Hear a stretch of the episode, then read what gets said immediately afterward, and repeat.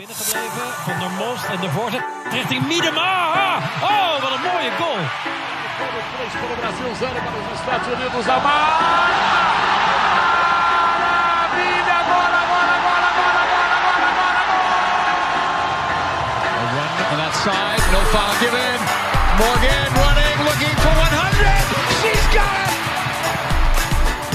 Fala galera, eu sou o Thiago Ferreira e está começando mais um de primeira podcast de futebol feminino, episódio 57.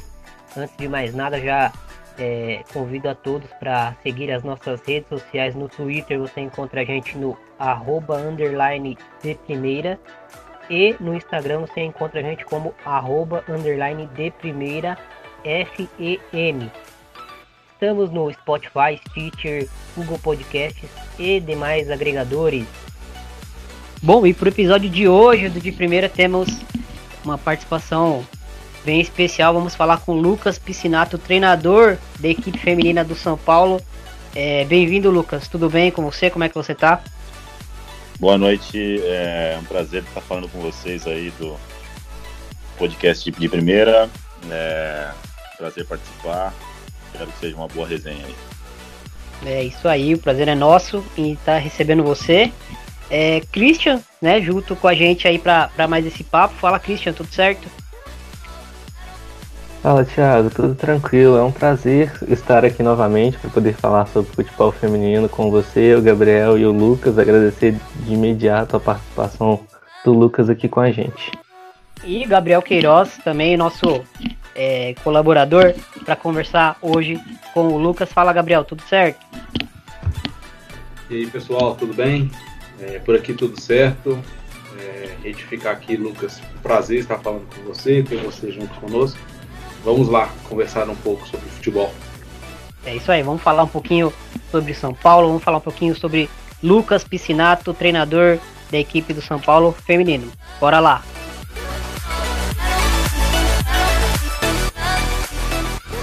Podcast de primeira.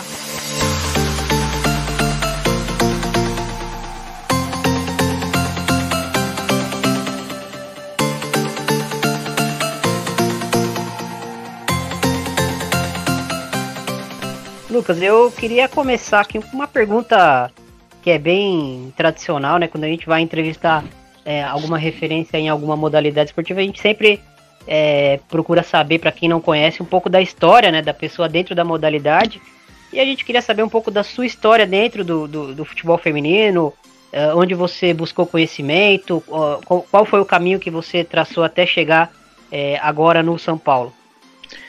É, bom, legal, pergunta interessante. Eu comecei no, no, no futebol feminino fim de 2010, um convite na época de Arthur Elias, Daniel Magon, que eram os responsáveis pelo, pelo Centro Olímpico aqui de São Paulo, né, um clube é, referência na formação de atletas. E eu conhecia a, a dupla de supervisores do Centro Olímpico por estudar na mesma faculdade que eles, estudei na, na EFUSP junto com, com o Arthur, era mais novo, né, era é, um bicho do, do Arthur na, na, faculdade. E recebi um convite dele, do, do, Daniel, do Jonas, na época treinador da categoria sub-15, do Marcelo, que hoje é o preparador físico do Corinthians, que também era preparador físico do Arthur na época, é, para ajudar nesse projeto do Centro Olímpico a modificar um pouco como, como era enxergado a, a formação de atletas de futebol feminino em São Paulo. Né?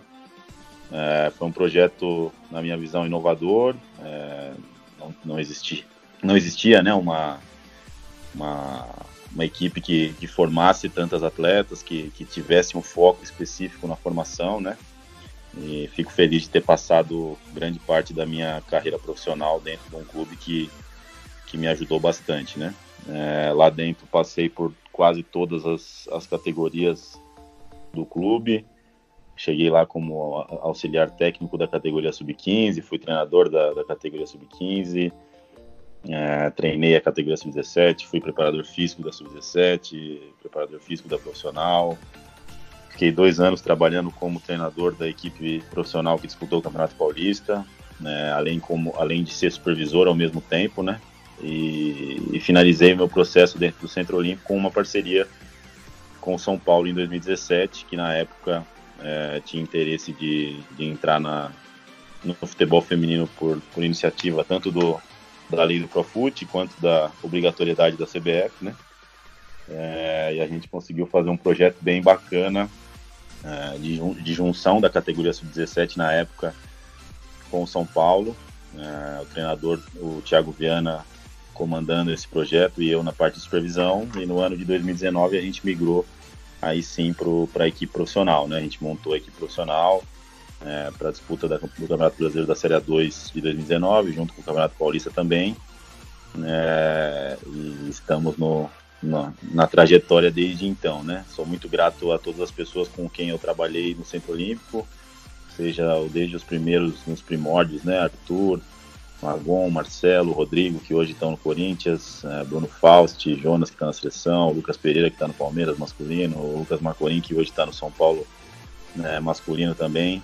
E foi uma, uma grande escola para mim ter passado por lá para me preparar para o desafio que eu estou vivendo hoje, que é estar tá em um dos, dos grandes clubes aí do Brasil, né? Então essa é um pouco da minha trajetória até chegar onde eu estou hoje.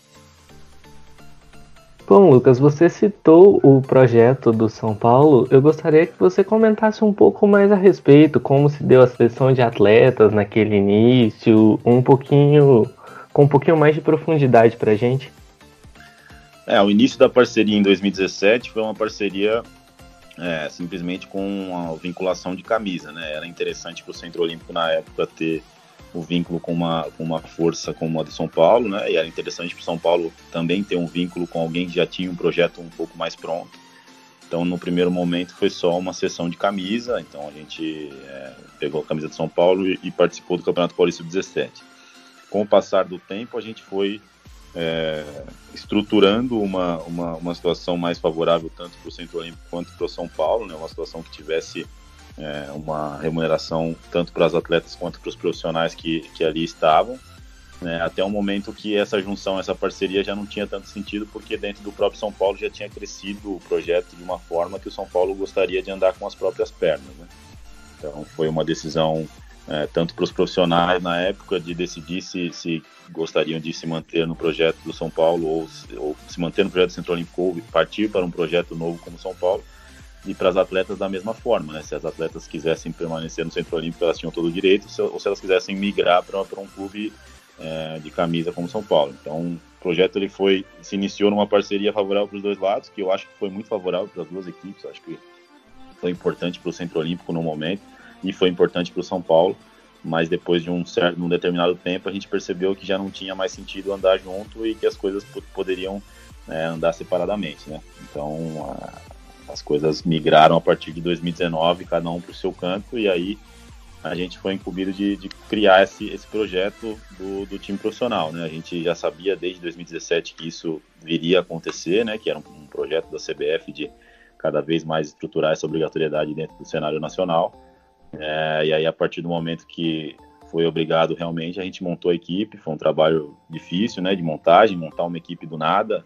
Quando a gente sai de uma equipe já estruturada como a que a gente tinha no Centro Olímpico para disputar um campeonato sub-17 era uma coisa, né? Montar um projeto do zero como o São Paulo fez, como o Palmeiras fez, como o Cruzeiro fez, como outras equipes que disputaram a dois fizeram, não é uma coisa tão simples, né? Então, fico satisfeito da gente ter feito um primeiro ano bem é, aceitável. Acho que a gente alcançou os nossos objetivos que a gente tinha, que era o acesso à Série 1, que era é, o título da, da Série 2 e ainda como Lambuja veio uma, uma boa participação no Paulista, que nem era tanto o nosso, nosso foco inicial, mas acho que vestindo uma camisa como a do São Paulo, a gente tem que sempre pensar grande, e a gente fez uma, uma grande campanha no Paulista, infelizmente a gente não conseguiu sair com, com o almejado título, mas acho que foi um, um ano bem bacana. Né? Lucas, e falando um pouco sobre você, é, eu particularmente sempre acho interessante um técnico ou qualquer pessoa envolvida no futebol falar sobre suas formações, suas aspirações e suas inspirações. Queria saber um pouco disso a partir de você. Olha, eu, eu na verdade sou oriundo de uma outra modalidade, né? Eu, eu, joguei basquete profissionalmente um ano, joguei até os 18 anos, e aí quando percebi que não, não, não ia ter talento para continuar jogando profissionalmente, eu resolvi estudar partir para a área acadêmica, né? Então fiz faculdade na, na, Universidade de São Paulo, fiz faculdade de NEFE, que é uma, uma faculdade bem reconhecida aqui no estado de São Paulo, em todo o Brasil também, né? E conheci pessoas que me direcionaram para o futebol. Sempre fui um apaixonado por futebol, óbvio, né? Você nasceu brasileiro, acho que você nasce com um pezinho de paixão no futebol, é, mas fui descobrir mais ainda sobre a modalidade quando, quando estudei, né? E aí me aprofundei bastante tanto no futebol universitário, trabalhei dois anos no futebol universitário lá da, da própria USP, depois migrei para o Centro Olímpico e aí fui estudando cada vez mais, me aprofundando cada vez mais na modalidade, foquei bastante no futebol feminino em si. Tive oportunidades para ir para o masculino, mas preferi é, voltar os meus olhares para o futebol feminino, que eu via uma, uma grande ascensão e vi um crescimento ano a ano é, e conseguir né, chegar numa, numa situação bem favorável de, de modalidade. Hoje, olhar para trás e ver quanta modalidade cresceu e ter apostado nisso lá atrás foi muito importante. Né? É, como referência, acho que é, tem, tem, muitas referências hoje no futebol mundial. Né? Você pode citar quem gosta de um jogo com a bola, o Guardiola, quem gosta de um jogo um pouco mais direto, por mais que esse ano tenha, tenha jogado muito mais com a bola do que um jogo direto mas se pegar na época de Borussia e no primeiro ano de Liverpool, você consegue citar o Klopp. É, eu gosto de ter um, um perfil um pouco é, que consegue migrar para qualquer um dos dois lados, né? Então eu trabalho no time muito para conseguir é, atuar em diferentes tipos de situação e não ter uma plataforma tão é, certeira que vai enfrentar qualquer equipe da mesma forma, né? Então a gente avalia muito o adversário que a gente vai enfrentar, analisa muito quem é o próximo adversário para é, tentar criar uma maneira de jogar contra os adversários que a gente joga. Mas acredito que a, a, minha maneira de jogar seja uma maneira um pouco mais direta, né? um pouco mais parecida com a do Klopp no, nos primórdios do Klopp ali. Óbvio que no futebol feminino a gente tem referência, grandes referências aí, Arthur é uma grande referência, Tatiana é uma referência, acho que todo mundo que está aí no, no, cenário há algum tempo e que conquistou são, são referências positivas para a gente mas tento criar também uma, é, uma plataforma mais minha, uma maneira de, de trabalhar individual para que eu consiga alcançar os meus próprios objetivos né, na minha carreira. É, ô Lucas, é, aproveitando um pouco esse, essa, esse gancho que você deu sobre modelos de jogo e, e, de você ter essa, essa influência, mas ao mesmo tempo ser um treinador bem híbrido, né, que consegue migrar para vários é, modelos de jogo diferentes. Eu queria saber de você qual a influência do contexto do futebol feminino uh, quando você tenta é, aplicar esse modelo de jogo, né? Eu falo de tudo, eu falo desde as características das atletas que você tem, até o nível e, e os modelos de, de jogo do, das adversárias, a estrutura que, que a modalidade oferece para você, enfim. É, gostaria de saber de você assim qual que é a, a, influência desse contexto dentro do futebol feminino que, que te, traz algumas particularidades, né? Ah, com certeza, né? Eu, eu acho que o, o, futebol feminino tem diferenças bem cratas, assim, de, de, estrutura de jogo, de velocidade do jogo, intensidade das ações. Então, acho que tudo isso influencia quando você quer puxar uma, uma referência como as, que eu, como as que eu citei, né? Óbvio que eu citei referências que são as do topo mundial na, na vertente do masculino. É, a gente tem a, a, as vertentes, o topo nas vertentes do feminino, como a Pia, que está aqui hoje em dia no Brasil e que é uma referência muito grande. É, acho que o que a gente tenta é, pensar quando a gente vai montar o nosso modelo de trabalho, o nosso modelo de jogo, é né, naquilo que a equipe pode te proporcionar. Né? Então a gente tem uma, uma equipe de 26 atletas hoje, com atletas com perfis diferentes daquilo que eu tinha no ano passado e a gente tenta estruturar um perfil naquilo que a gente vai conseguir fazer, né? Não adianta eu tentar fazer uma coisa sem que meu perfil da minha equipe tenha características para aquilo. E, e, a gente vê isso o tempo inteiro dentro do futebol feminino, né? A gente tem que se adaptar ao máximo para conseguir tirar o melhor da, das atletas com as quais a gente trabalha. É, mas óbvio que existem as diferenças, existem as suas peculiaridades. É, o jogo do futebol feminino é um jogo um pouco mais lento, um pouco mais cadenciado, é, mas que também traz as suas preferências, né? Um jogo com, com uma qualidade é, um pouco maior de inteligência de jogo, uma leitura de jogo bem interessante das meninas, né? e tudo isso você tem que tentar adaptar para o teu modelo de jogo para tentar conseguir tirar aquilo que você quer dentro daquilo que você se propõe a fazer, né?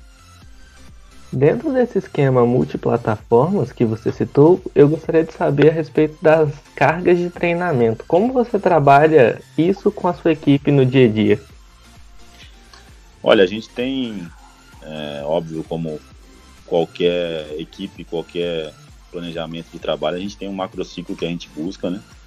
É, a gente tem um planejamento em cima do calendário de jogos, né? Então a gente lá no começo do ano a gente sabia o quanto a gente teria de pré-temporada, o quanto a gente em que momento que se iniciaria né, as cargas de jogos para poder dosar e poder entender é, em que momento físico que a gente chegaria para iniciar a temporada.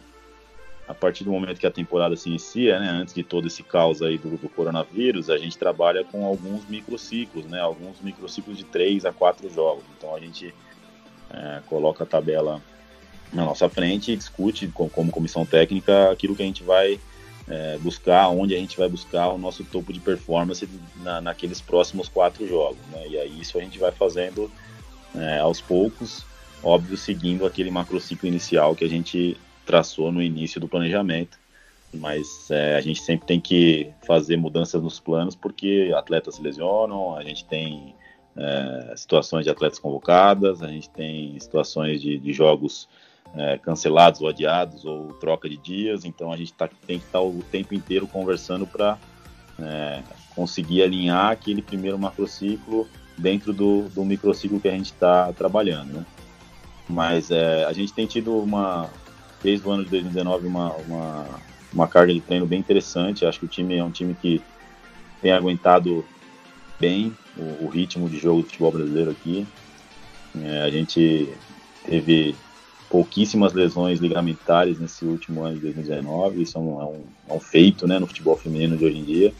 Esse ano também a gente não teve nenhuma lesão ligamentar no joelho, que, que é uma preocupação muito grande de quem trabalha no, na modalidade, sabe que isso pode prejudicar de repente um ano, pode prejudicar de repente é, a carreira de alguém. É, a gente teve algumas lesões musculares pontuais no ano de 2019, esse ano a gente teve algumas lesões pontuais também, mas acho que menos do que no ano de 2019, então a gente está conseguindo ter um controle bem interessante daquilo que a gente espera, né? É óbvio que com o calendário maluco que tinham montado no início da temporada, é, a gente sempre fica receoso em relação às cargas, porque tanto paulista quanto brasileiro batiam muito quarta e domingo e a gente sabia que em algum momento isso ia cobrar um preço, né? É, mas a gente tenta se adaptar o máximo possível para tentar deixar as atletas no, é, na, no máximo de performance para atuar dentro do jogo. E Lucas, é, já que você citou sobre isso, como está sendo trabalhado agora nesse momento que a gente vem, infelizmente, enfrentando uma pandemia? É, trabalhou, imagino, todo o planejamento de vocês. Como a comissão trabalha isso junto com as atletas, não só fisicamente, mas também psicologicamente? Olha, está sendo um momento, eu diria, difícil e novo, né? Acho que a gente nunca passou por isso. Acho que pouquíssimas equipes devem ter passado por isso na, na sua história aí, uma pausa tão grande, sem uma definição de, de, do que vai acontecer, dos próximos passos, né? A gente sabe que é, é uma situação muito complicada e a gente está tentando entender primeiro o que, que vai, vai ser feito, né? É, com essa, essa interrupção aí, essa troca de ano da, dos Jogos Olímpicos, acredito que, que, existam mudanças bem significativas no calendário inicial que, que, a CBF e a Federação Paulista tinham passado, e aí né, a federação, eu falo aqui de São Paulo porque é a federação que nos compete, então eu acho que deve ter uma alteração bem grande para que seja adaptado, mas ao mesmo tempo a gente não tem noção de, de quando que vai se normalizar, entendeu? Então, se, se essa normalização acontecer a partir de maio, junho, acaba que uh, os meses do ano vão, vão se diminuindo e não vai ter tanto calendário também, as coisas vão ser uma loucura como seria se o proposto inicial tivesse acontecido. É, com o planejamento de trabalho, hoje em dia os atletas estão na expectativa, a gente tem conversado diariamente aí, passado uma rotina de treinamento para elas, mas a gente sabe que não atinge aquilo que uma atleta profissional de futebol necessita, a gente sabe que é, é apenas um treino é, para tentar minimizar as perdas, mas as perdas são muito grandes, tanto em quesito físico, quesito tático, quesito técnico, quesito psicológico, tudo se perde num período tão grande de pausa, né? Como se a gente fosse iniciar do zero numas férias é, forçadas. É, temos passado bastante informação sobre aquilo que a gente imagina depois da pausa, então taticamente tem passado muito vídeo, muitas informações sobre, sobre o jogo, mas a gente sabe que a partir do momento que as coisas se restabilizarem, a gente vai ter que começar uma nova pré-temporada para iniciar de novos jogos, né? Infelizmente isso aconteceu, mas é, vai servir de aprendizado para todo mundo também que trabalha com, com esporte no mundo inteiro. Ô Lucas, eu queria falar um pouquinho sobre é, uma variação que a gente acabou reparando, né? É, em campo, São Paulo sempre quando, quando marca, marca em duas linhas de quatro, são, são duas linhas de quatro bem visíveis, duas jogadoras descansando mais na frente, geralmente a Gláucia e mais alguém, né? Geralmente pode ser a Jaque, pode ser a Duda, pode ser a Carol, enfim, quem tiver ali é, fazendo a parceria com ela. Mas a gente percebeu nessa, nessa temporada que a equipe uh, também se utilizou de um 3-4-3 até uh, por, por usar a versatilidade de algumas jogadoras, até principalmente da Bruna Contrin, que, que infelizmente se lesionou recentemente, né? Que é uma jogadora que consegue fazer é, a lateral direita e fazer é, a zaga, né? Ser uma defensora ali que, que tem uma boa relação com a bola. É, e eu queria saber, assim, de você. É, você comentou bastante sobre a versatilidade do elenco, né? Dependendo das características, o que dá para fazer. A gente percebe que o São Paulo é uma equipe que, que ataca muito pelos lados, né? Do campo. Uh, e você acha que isso se deve pelo centro do campo ser um setor mais congestionado ou por, por ter realmente o um perfil de atletas assim que jogam mais de uma forma mais la lateralizada e, e, aí na zona terminal o São Paulo tenta finalmente atacar o funil. Uh, como que você vê essa, essa questão assim dentro do, do jogo mesmo? Bom, vamos lá. Primeiro, em relação à alteração aí do esquema do 3-4-3 para o 4-4-2, é uma, é uma que a gente usou um pouco no, no Paulista no passado, principalmente quando a gente contou com a Antônia. Né? A Antônia esteve com a gente durante 10 partidas né, na temporada, até um pouco antes a gente usou é, uma variação de colocar uma lateral, uma, uma zagueira na lateral. Né? Essa ideia é um pouco é, para proteger um pouco mais o, o, lado direito do campo, então a gente ter uma, uma solidez defensiva no momento é, sem a bola, mas ao mesmo tempo a gente ampliar bastante o nosso jogo quando a gente está com a bola. Né? Então, por características, ano passado a gente tinha a Rayane, que hoje está no São José, e, e, mais para frente a Antônia chegou, que é uma menina que consegue muito bem fazer tanto o lado quanto é, centralizada, a gente usou bastante o 3-4-3 durante a, a temporada. Para esse ano, na primeira partida contra o Cruzeiro, eu usei o 4-2 sem essa variação. Acabei apostando pelo aquilo que a gente tinha feito na pré-temporada. A gente fez uma pré-temporada bem, bem justa. Eu tinha acreditado que, que daria para modificar o sistema, mas acabou que até pela partida a gente não conseguiu ter um desempenho tão bom. Saí bastante insatisfeito do que a gente produziu. Né, e resolvi mudar para as outras para as outras partidas e, e, desde então acho que o time tem tido um rendimento bem diferente, né? Óbvio que aí os resultados são consequências de muita coisa, mas o rendimento em si, né? Produção ofensiva, da gente conseguir criar uma, uma, uma, uma gama de situações né, de chance de gol, é, o time se sentir um pouco mais é, é, envolvido ofensivamente, acho que é, foi um, um, esquema que encaixou um pouco mais, né? É, em relação à Bruna, a gente fica triste pela lesão, mas ao mesmo tempo, até por conta desse coronavírus, acho que ela vai acabar retornando com, com a equipe quando, quando a equipe retornar a jogar, porque o tempo de recuperação era por volta de um mês e meio, e acredito que vai, vai bater bem em cima disso, né? Então ela deve estar com a gente de volta, é uma atleta muito importante para a gente. É, e sobre atacar pelos lados, acho que é uma, uma característica da equipe em si, né? A gente perdeu algumas, algumas atletas importantes no centro de campo, é, e a gente tem um meio campo hoje que é um meio campo um pouco mais é, rebatedor, né? Não que não tenha qualidade técnica para jogar, porque tem, é, mas acho que é um meio campo que, que, hoje em dia prefere um pouco mais ganhar a primeira e segunda bola para a gente conseguir atacar pelos lados, e aí pelos lados eu tenho uma, uma gama de opções muito grande com qualidade, tanto pelo lado esquerdo quanto pelo lado direito. Dani, Natani, quem jogar pela ala esquerda, Giovana ou Roberto, quem jogar pela ala direita, tem um apoio muito forte e, e as atacantes também, quem jogar, Carol, Mila, Duda, Jaque, tem uma qualidade muito boa para fazer esse dois contra um na ponta para atacar. É, mas acho que é um pouco da característica das atletas que a gente tem esse ano. No passado a gente tinha uma característica diferente de algumas atletas do meio campo, então a bola passava muito pelo meio. Né? A gente tinha é, atletas que gostavam desse, desse perfil de a bola passar por dentro. É, mas acho que é uma, uma condição mais, mais ali das jogadoras que se tem.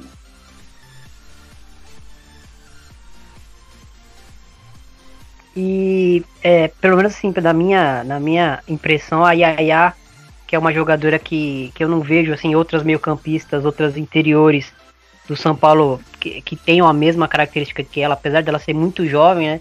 Ela é uma jogadora que consegue fazer as duas áreas, né? Ela é muito completa, né? E aí a gente tem ali uma parceria dela com a Ana Cris, que já é uma jogadora que, que já joga mais posicionada, que, que procura sair menos para o jogo, não por não ter qualidade, mas justamente para equilibrar a equipe. E nas reservas a gente tem ali jogadoras muito jovens, com muito potencial, mas que geralmente ficam muito mais na base da jogada, né?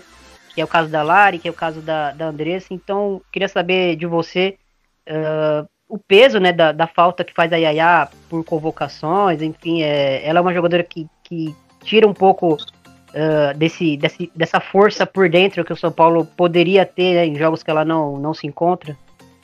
Sem dúvida, né? É, é uma, uma peça rara aí hoje no, no, futebol feminino brasileiro. Acho que é uma menina com uma perspectiva gigantesca pela frente. É, amadureceu muito rápido, né? O que a gente brinca no clube é o amadurecimento dela foi, foi muito mais rápido que o das outras da, da idade dela, né? Ela tem apenas 18 anos e já tem um amadurecimento de, de uma menina de, de 25, de 30. Então, ela faz bastante falta, óbvio. É, a gente, nesse campeonato, a gente teve cinco jogos, ela jogou dois apenas, né? Então, a gente ficou três jogos sem ela. Mas, ao mesmo tempo, era uma oportunidade para as outras jogadoras, para as meninas que, que estão no grupo e que a gente tem uma confiança muito grande também é, mas são jogadoras também com características diferentes, né? A, tanto a Andressa, que é uma jogadora um pouco mais de primeiro volante, que é uma jogadora um pouco mais de contenção, quanto a Larissa, que é uma menina que tem um potencial muito grande também, mas também é muito nova, né? Que tem apenas 19 anos. São jogadoras que a gente está apostando que, que tem um futuro bem promissor, né? Que durante a temporada podem é, deslanchar cada vez mais. Óbvio que a gente sente falta da Yaya, mas a gente, é, outras equipes também estão sofrendo com, a, com a, o mesmo mal, né? Tanto o Cruzeiro sem as duas jogadoras muito importantes, o Grêmio sem as três jogadoras que também estão na sub-20, o Internacional sem uma ou duas que, que sempre vão, é, o Palmeiras perde a Angelina toda, toda vez para sub-20, então a, acho que é um problema de todas as equipes e a gente tem que aprender a solucionar. Nessas últimas duas rodadas, em uma a gente solucionou, na outra a gente não conseguiu solucionar, sem contar com, com a EA. Então é um problema que a gente tem que tratar é, e as atletas que estão no grupo têm que aproveitar essa oportunidade sem a EA para buscar um espaço na equipe cada vez mais. Você chegou a citar esse amadurecimento EA. Logicamente, esse amadurecimento passa também pela questão psicológica, e uns amadurecem mais rápidos do que outros. Com, e eu queria saber, em cima dessa questão psicológica, como é trabalhado o psicológico de suas atletas, não só as jovens, mas também as mais experientes, para dar conta do, da intensidade das competições, das competições, especialmente das jovens.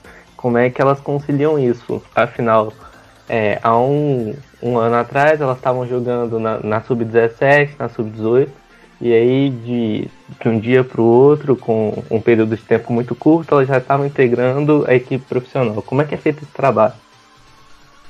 Olha, acho que é, é, é dando liberdade, né? É, eu sou um cara que, que, trabalhei muito tempo na formação, então, por característica, eu vou sempre olhar bastante para quem está para quem está subindo, para quem está chegando, porque é, acho que é um trabalho de dia a dia que, que todo mundo no futebol feminino tem que fazer.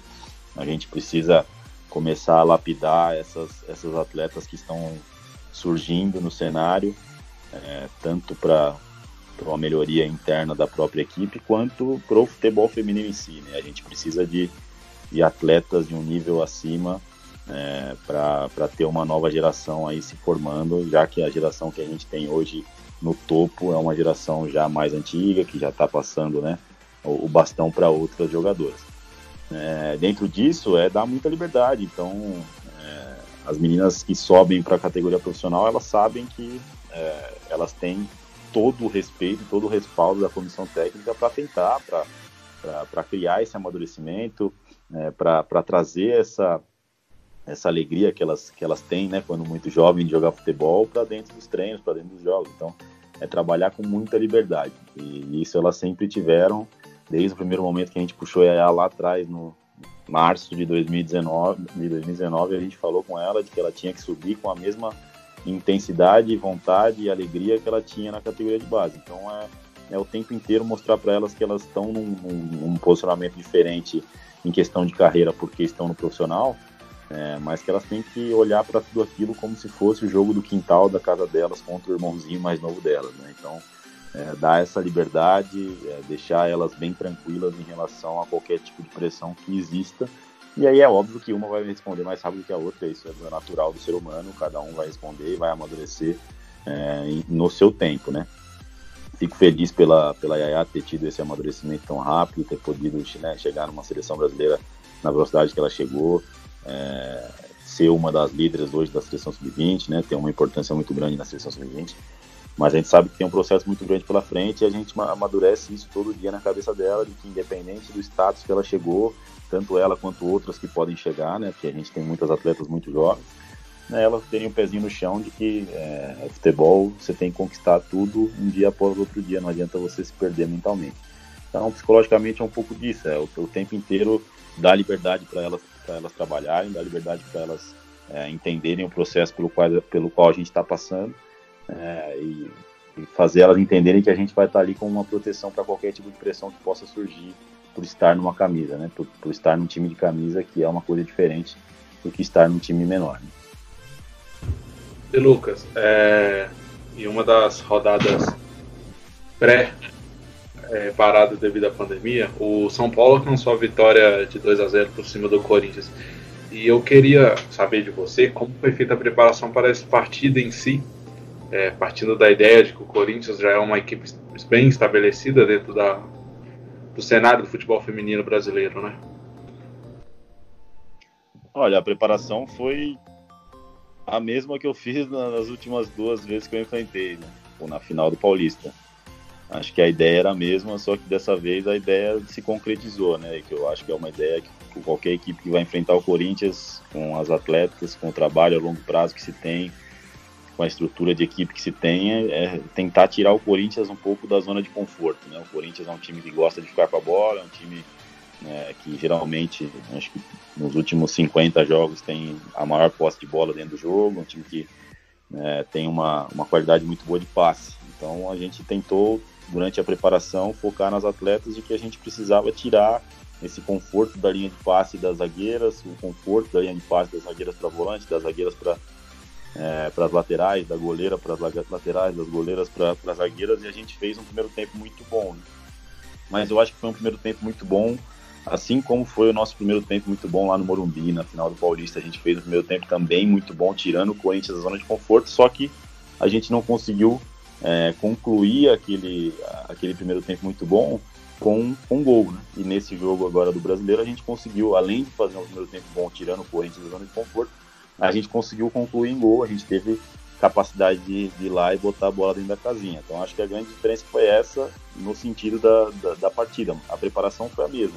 Acho que qualquer equipe que, que, vai enfrentar o Corinthians nesse momento, deixar o Corinthians com a bola, baixar as linhas, que é o, o que geralmente se faz, né? De você entregar um pouco o campo para o Corinthians e baixar lá, lá embaixo e tentar ficar estancando a sangria na, na parte defensiva. Eu acho que uma hora ou outra o Corinthians vai achar um passe, vai conseguir uma finalização é, você dá liberdade para o time do Corinthians fazer uma coisa que ele gosta de fazer. Então a gente tentou tirar um pouco a zona de conforto e acho que nesse jogo deu certo, assim como tinha dado no primeiro jogo da final. Acho que no segundo jogo a gente sentiu bastante é, a pressão da torcida, todo o envolto que, que, que, rondou aquele jogo, mas o primeiro jogo da final do Morumbi a gente fez um grande jogo também. Só que infelizmente a gente não conseguiu sair com o resultado positivo como a gente saiu dessa vez, né? Mas acho que a preparação foi a mesma. É um time que tem uma característica é, muito muito clara. Né? Então, é diferente de algumas outras equipes que você não encontra tanto um padrão, até por jogar de maneiras diferentes contra equipes diferentes. Como o Corinthians é uma equipe tão consolidada, ele tem uma maneira de jogar muito clara e a gente tentou trabalhar as três vezes que a gente enfrentou o Corinthians, enfrentando e tirando essa, essa maneira clara de jogar. E a gente teve uma, uma vez a gente teve sucesso, duas a gente não teve, infelizmente. Lucas, e você acha que, falando um pouquinho mais sobre, sobre esse adversário, né, que, que é Corinthians, que talvez seja aí a equipe uh, no país aí com, com um modelo de jogo mais bem sedimentado junto com a, com a Ferroviária. Uh, você citou bem aí sobre as questões do Corinthians de ter uma equipe que, que tem uma grande qualidade em gerir a posse da bola, até pela característica das jogadoras que tem, né? E eu queria saber de você, assim, dentro dessa preparação para esse jogo contra o Corinthians, se em algum momento passou pela sua cabeça uh, aquela questão do cobertor curto, né? São duas interiores ali que tem muita qualidade pelo lado do Corinthians, que, que é a Grazi e a Zanotti, mas ao mesmo tempo são duas jogadoras que têm origem uh, muito mais ofensiva, né?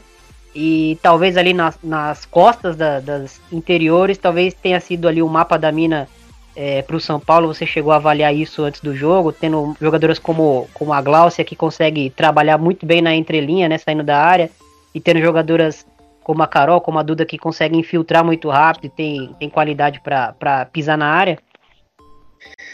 É, a, a, enfrentar um time com, com um aporte ofensivo que o Corinthians tem é sempre um cobertor curto, né? A, a gente tá. A, minha maneira de jogar contra o Corinthians, que é tentar tirar lá na garganta, subir as linhas, principalmente nos primeiros tempos, né? E, e tirar é, a zona de conforto, óbvio que a gente está entregando um fundo é, que o Corinthians tem uma qualidade de, de atacantes muito grande para de repente botar uma bola no fundo e, e, e ganhar na velocidade. Né? Mas ao mesmo tempo a gente conta com uma linha defensiva que, que, que trabalha muito essa corrida para trás para tentar se garantir e tentar resolver o problema.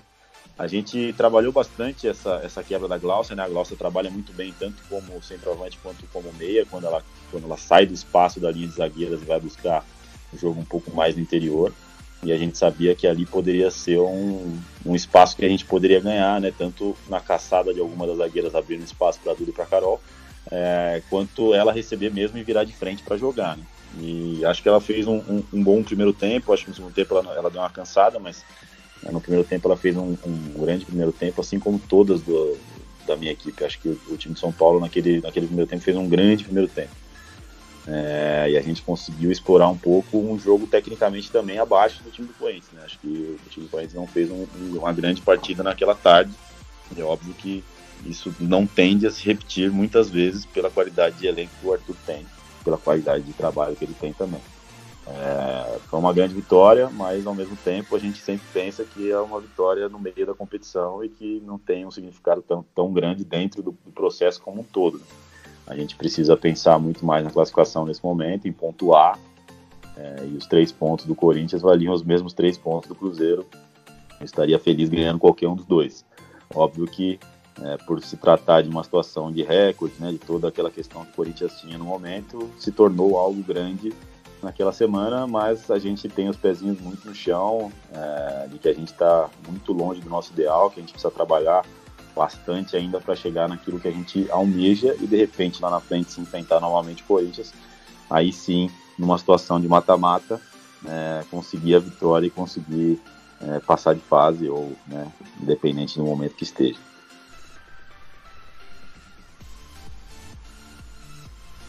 Bom, você começou a falar um pouco sobre a Glaucia. Eu gostaria que você falasse um pouco mais dela na, no quesito função tática e importância dela para o seu estilo de jogo, por favor. Olha, ela é uma. Acho que trabalhei com a Glaucia em 2011 no Centro Olímpico, quando ela tinha ainda 18 anos, né?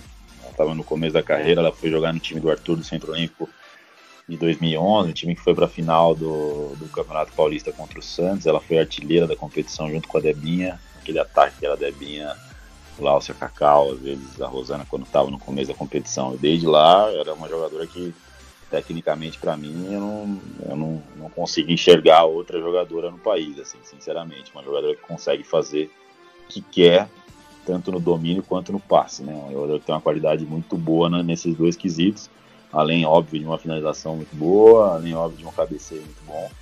Uma jogadora muito completa, na minha opinião.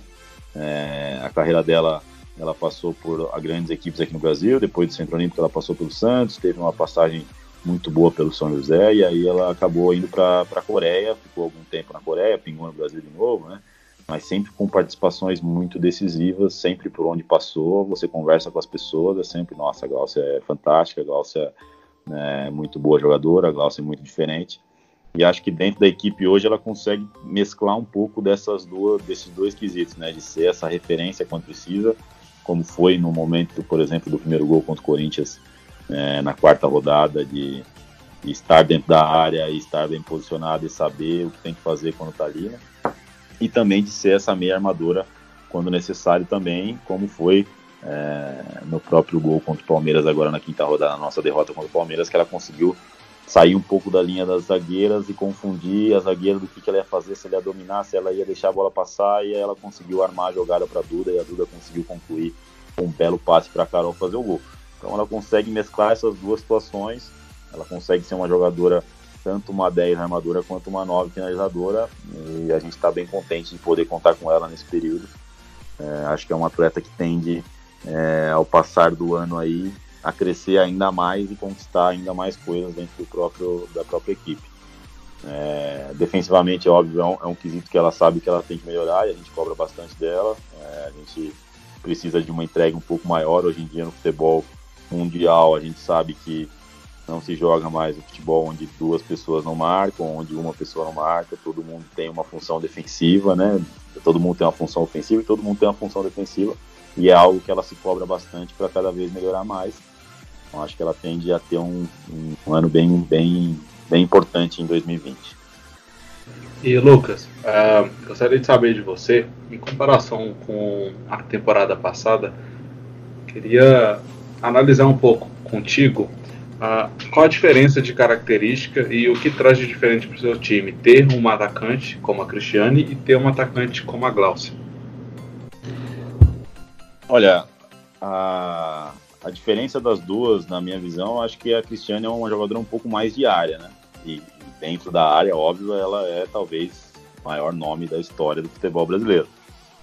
E a Glaucia, eu acho que ela mescla um pouco mais essas duas situações de conseguir sair da área e conseguir dar continuidade numa forma bem, bem fluida, assim. É, mas assim, como equipe, a gente contou muito pouco com a Cristiane em 2019, né? Foram pouquíssimos jogos. A gente jogou os dois contra o Corinthians, que ela esteve, e os dois contra o Santos, que ela entrou mais no segundo tempo. Então, acaba que a gente não, não, não tem, não tenho como fazer esse parâmetro de como era a equipe com e como era sem, né? Porque for, foram uma quantidade de jogos pequena. E a Glaucia esse ano ainda é, são, são poucos jogos, né? A gente não tem uma, uma continuidade de, de partidas, de 20, 25 partidas, para eu poder chegar aqui e fazer uma análise, como eu posso fazer, por exemplo, da Otília, que jogou 20 jogos no ano passado como titular na posição e tinha uma importância muito grande, porque tinha uma entrega né, gigantesca, tanto no, na, na, parte defensiva do jogo quanto na parte ofensiva. Agora, dessas duas jogadoras, é um, é um acho que eu tenho um número muito pequeno de jogos para poder avaliar que diferença que elas me trazem. Acho que o que eu posso avaliar é que a Cristiane tem uma, uma característica muito forte dentro da área, né? Uma, uma, capacidade de finalização impressionante e poucos toques na bola ela consegue arranjar situações de, de gol que algumas, a maioria das atletas não consegue. A Glaucia já me traz um, um, um perfil um pouco mais de armação, de, de, procurar um pouco mais a, a companheira livre, de ter uma capacidade de passe em profundidade absurda. Então acho que são, são esses pontos que são diferentes. Lucas, é, seguindo essa, essa linha que a gente está conversando, eu queria falar um pouco agora sobre as defensoras, né? É, você citou até a, a diferença da, da saída da, da, da, Antônia, né? No caso, foi jogar no futebol espanhol. E teve a chegada da Gislaine, né? Que é uma jogadora que, apesar de ser um pouco mais lenta que a Antônia, é mais experiente, tem uma bola aérea muito forte, né? É, e eu queria saber de você é, junto com, essa, com esse amadurecimento da, da Thais Regina, que para mim é um dos grandes nomes aí do, do futuro do futebol brasileiro para a zaga, né, para defesa, eu queria saber de você é, o impacto né, dessa mudança, de você mudar uma, uma peça uh, numa linha defensiva, é, qual o impacto que, que você consegue avaliar disso é, mediante a, a, característica das jogadoras, né, da Antônia que saiu para a Gislaine, que chegou, e mais o amadurecimento da Thaís de um ano para o outro? Olha, em relação a, a Antônia, é uma, uma jogadora fantástica. Eu sou suspeito para falar, uma menina que, que chegou no São Paulo, jogou 10 partidas e fez uma diferença enorme enquanto esteve com a gente. É uma jogadora que a gente queria muito que, que seguisse no São Paulo, mas óbvio que quando chega uma situação é, do exterior, como chegou a do Madrid, é, são coisas que para a atleta também são, são situações muito positivas e que ela tinha que, que seguir o sonho dela de, de fazer a vida e de, de buscar um espaço de repente no futebol internacional. É, mas é uma jogadora fantástica que, que, fez muito pela gente, né? É, quando a gente perdeu a Antônia, a gente foi logo atrás da, da Gislaine, que é uma jogadora que sempre, sempre me interessou pelas características que tem, né? Ela tem um jogo aéreo fantástico, uma das melhores jogadoras com as quais eu já trabalhei no jogo aéreo, tanto defensivo quanto ofensivo. Tem uma capacidade boa de leitura é, de espaço, tem um bote muito bom. É, uma jogadora que encaixou bastante junto com, com a maneira de jogar junto com a Thaís. Né?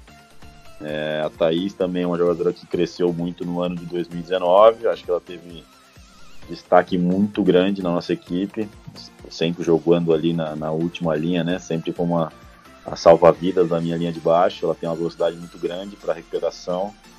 É, ainda precisa melhorar alguns aspectos, principalmente na questão técnica do jogo. Né? Eu acho que o que diferencia ela das, das, das zagueiras que estão indo para a seleção é, continuamente é, é, essa questão da na parte com bola, né? Eu acho que tecnicamente falando, ela precisa evoluir nesse passe curto, nesse passe longo, nas leituras de passe. Mas defensivamente falando, eu não vejo não vejo muitas zagueiras acima dela não. Acho que ela está no num perfil muito bom pelo alto, por baixo, uma capacidade de, de recuperação, de transição muito forte. É uma jogadora que ajuda bastante nossa linha defensiva, né? É, ter trocado uma pela outra, a Antônia pela boneco, óbvio que vai passar por um período de adaptação, até porque são atletas bem distintas, né? Eu coloquei a Antônia para jogar bastante pelo lado direito enquanto esteve com a gente, até foi um desafio aí na carreira dela que ela nunca tinha jogado pela lateral direita oscilando, né? Lateral direita na parte defensiva e aí zagueira pela direita quando a gente jogava o 3-4-3, mas ela fez com perfeição. E a Gislaine a gente já joga por dentro, né? Na, na, na, fase defensiva ela é uma zagueira por dentro e na fase ofensiva ela é zagueira pela esquerda. Então é uma outra posição. A gente teve que mexer bastante no sistema defensivo e a gente está tentando adaptar para tentar achar o melhor dentro dessas três linhas que ficaram. Óbvio aí tem a Lauren também que que ainda está com a gente, mas está servindo bastante a seleção brasileira sub-20, e tem a Mayara também que está voltando de lesão. Mas acho que a gente tende a, a, a, encaixar esse sistema defensivo conforme for passando o tempo. Ainda, ainda, trabalhando um pouco a questão defensiva, eu quero saber é, a saída de bola. Do, partindo do princípio, quando vocês saem jogando, como é que você estrutura essa saída e o que, que você tem em mente quando vocês realizam a saída da forma como realizam? Olha, a, a, a ideia na saída de bola é tentar o máximo possível a, alcançar o objetivo final, que é o gol, né? Obviamente, se a gente conseguisse do passe da goleira achar um passe para centroavante livre e ela virar fazer o gol, obviamente que a gente faria, mas como a equipe adversária está postada, de, depende um pouco de como a equipe adversária está postada. Se ela está num bloco mais baixo, a gente vai ter um pouco mais de liberdade para sair, então a gente vai sair com, com tranquilidade. E se ela tiver num bloco mais alto, a gente vai tentar sair jogando, mas sempre entendendo que a pressão está vindo e a gente precisa não correr riscos, né? É, esse último jogo contra o Palmeiras, por exemplo, o Palmeiras no primeiro tempo, é, enquanto o jogo estava 0 a 0 o Palmeiras marcou num intermediário, né? E dando liberdade para a minha linha de baixo jogar, e a gente acabou não tendo uma opção muito boa de passe para conseguir subir no campo.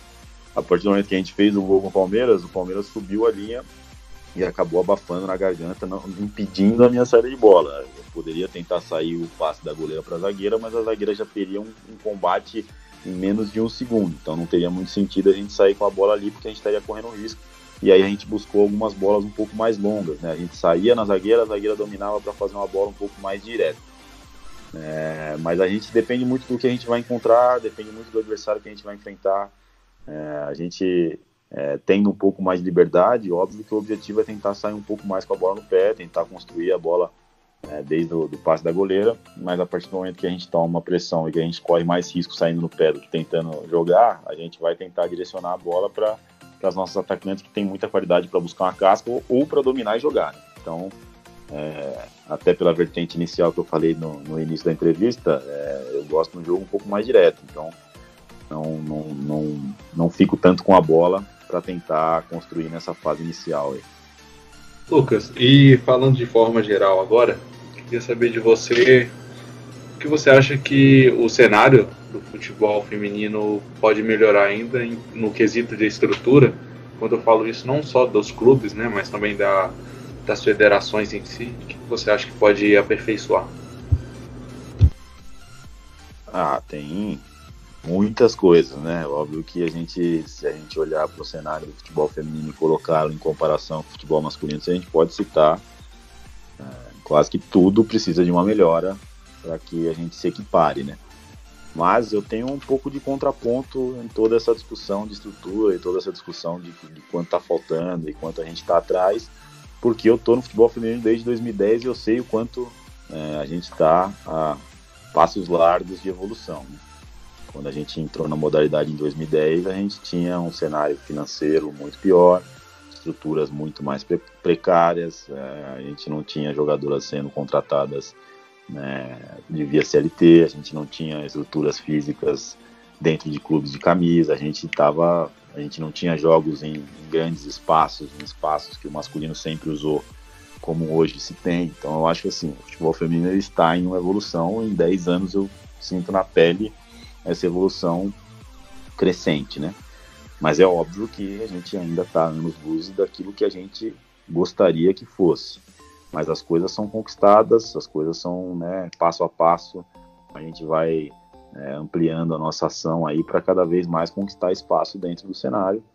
É, hoje a gente tem um público, o, que não ocorria em 2010, 2011, não existia um público para futebol feminino, não existia alguém que acompanhasse, além do Rafael Alves, talvez, que é um maluco que está aí desde muito tempo mas não existia um público de gente que queria acompanhar, que queria assistir, que queria estar perto, que queria saber quem eram os atletas, que sabiam quem eram os atletas, que entendiam que, o que, que era o futebol feminino, e hoje você tem isso, né? É, acho que a obrigatoriedade ajudou bastante nesse sentido, é, mas hoje a gente tem público, né? Hoje a gente tem quem consuma o futebol feminino, quem queira estar lá presente ou não, ou assistindo via streaming, e isso faz com que todo o, a escada, todo desencadeie todo um processo dentro do futebol feminino para que ele é, para que ele cresça. Existe alguém querendo assistir.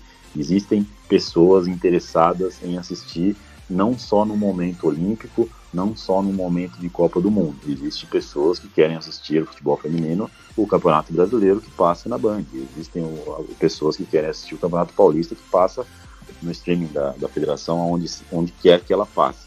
Eu acho que isso hoje é, modifica bastante os parâmetros e aí a, a gente tende a andar bastante para frente. Né? Óbvio que a gente está longe disso, as estruturas ainda não são é, as mais adequadas. A gente sabe o quanto a gente pode crescer, tanto em estrutura de jogo, por exemplo, como estrutura de, de treinamento, estrutura de, de preparação.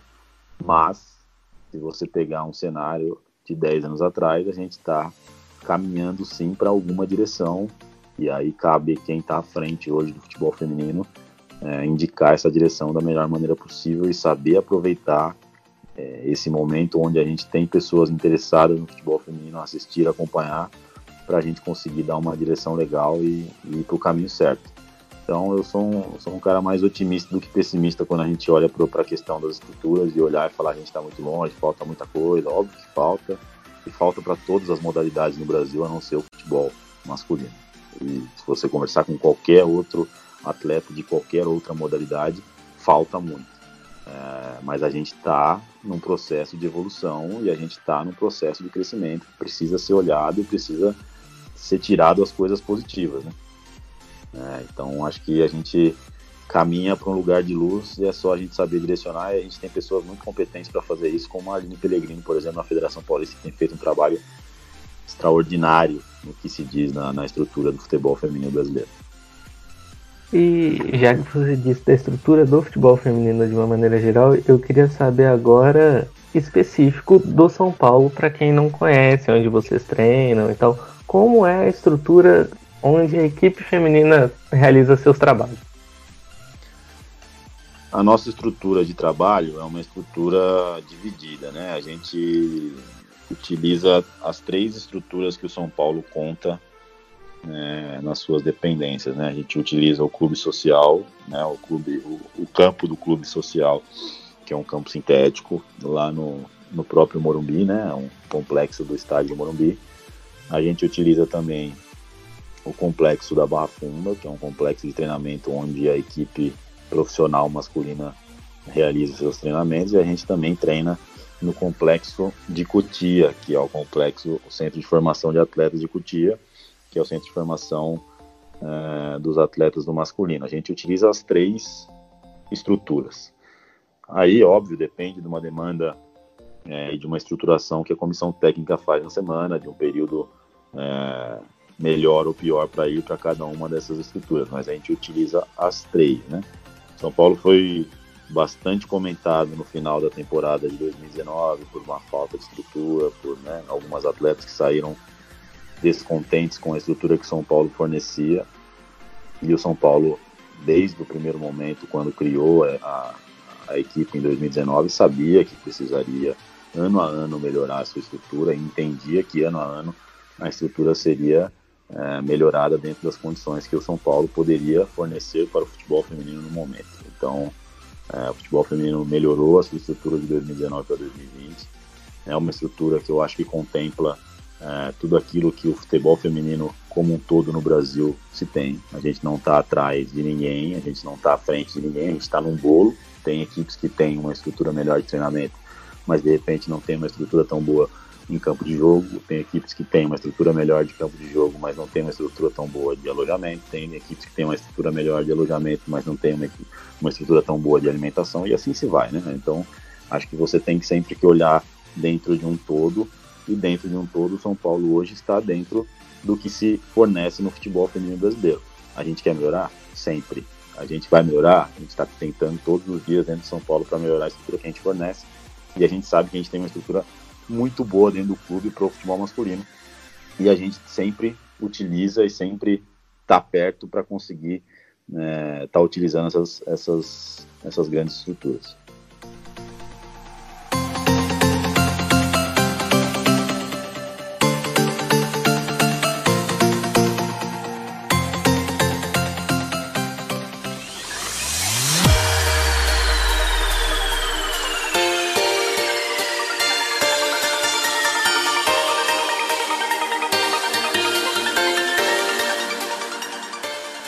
É, muito obrigado aí pela, por essa conversa. É sempre bom falar de futebol feminino, sempre bom olhar para o campo, que é o que a gente mais gosta aqui no de primeira. Lógico, também falando bastante da, de toda a estrutura que envolve, de todos os contextos que, que só o futebol feminino traz, mas muito bom conversar com você sobre o futebol feminino. Eu que agradeço aí a oportunidade de falar um pouco sobre futebol feminino, não só em relação a a estrutura do futebol feminino, como a gente falou no fim, mas também falar um pouco do que eu enxergo como jogo na parte tática. É um prazer conversar e ter um espaço como, como é o espaço que vocês estão criando aí.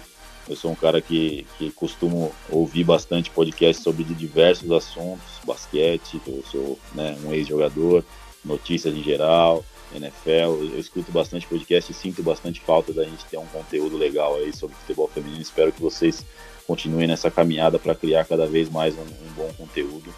E sempre que precisar, aí estou à disposição para conversar. Prazerzaço. Valeu. Christian, valeu pelo, pela participação. É sempre muito bom poder estar falando de futebol feminino com quem entende, então foi um prazer estar participando de mais um de, de primeira. E é isso, siga nas, nas redes sociais para saber mais novidades é, do, do de primeira. Valeu. Valeu, Gabri. Mais um episódio aí e um baita assunto, né? Um grande assunto, cara. E prazerão estar falando com o Lucas. E a gente fica por aqui parado. A gente não está tendo muita atualização, mas o que a gente puder fazer para estar tá gerando conteúdo para o pessoal que está em casa, que é o mais importante nesse momento, nós vamos estar fazendo aqui, sempre com as devidas precauções e gerando o melhor conteúdo, conversando com quem entende de futebol. E é isso. Siga nossas redes sociais, nosso Instagram, nosso Twitter. E não deixe de ouvir o de primeira. É isso aí, gente. Agradeço é, para quem acompanhou mais esse episódio do de primeira. E lembrando, hashtag fiquem em casa se puder, se for possível. Vamos tentar tratar é, essa quarentena com a maior responsabilidade possível. Muito obrigado por todos que, que acompanham o nosso trabalho. Muito obrigado pelo Lucas uh, pela participação. E valeu, é isso aí, gente. Grande abraço e até a próxima. Tchau.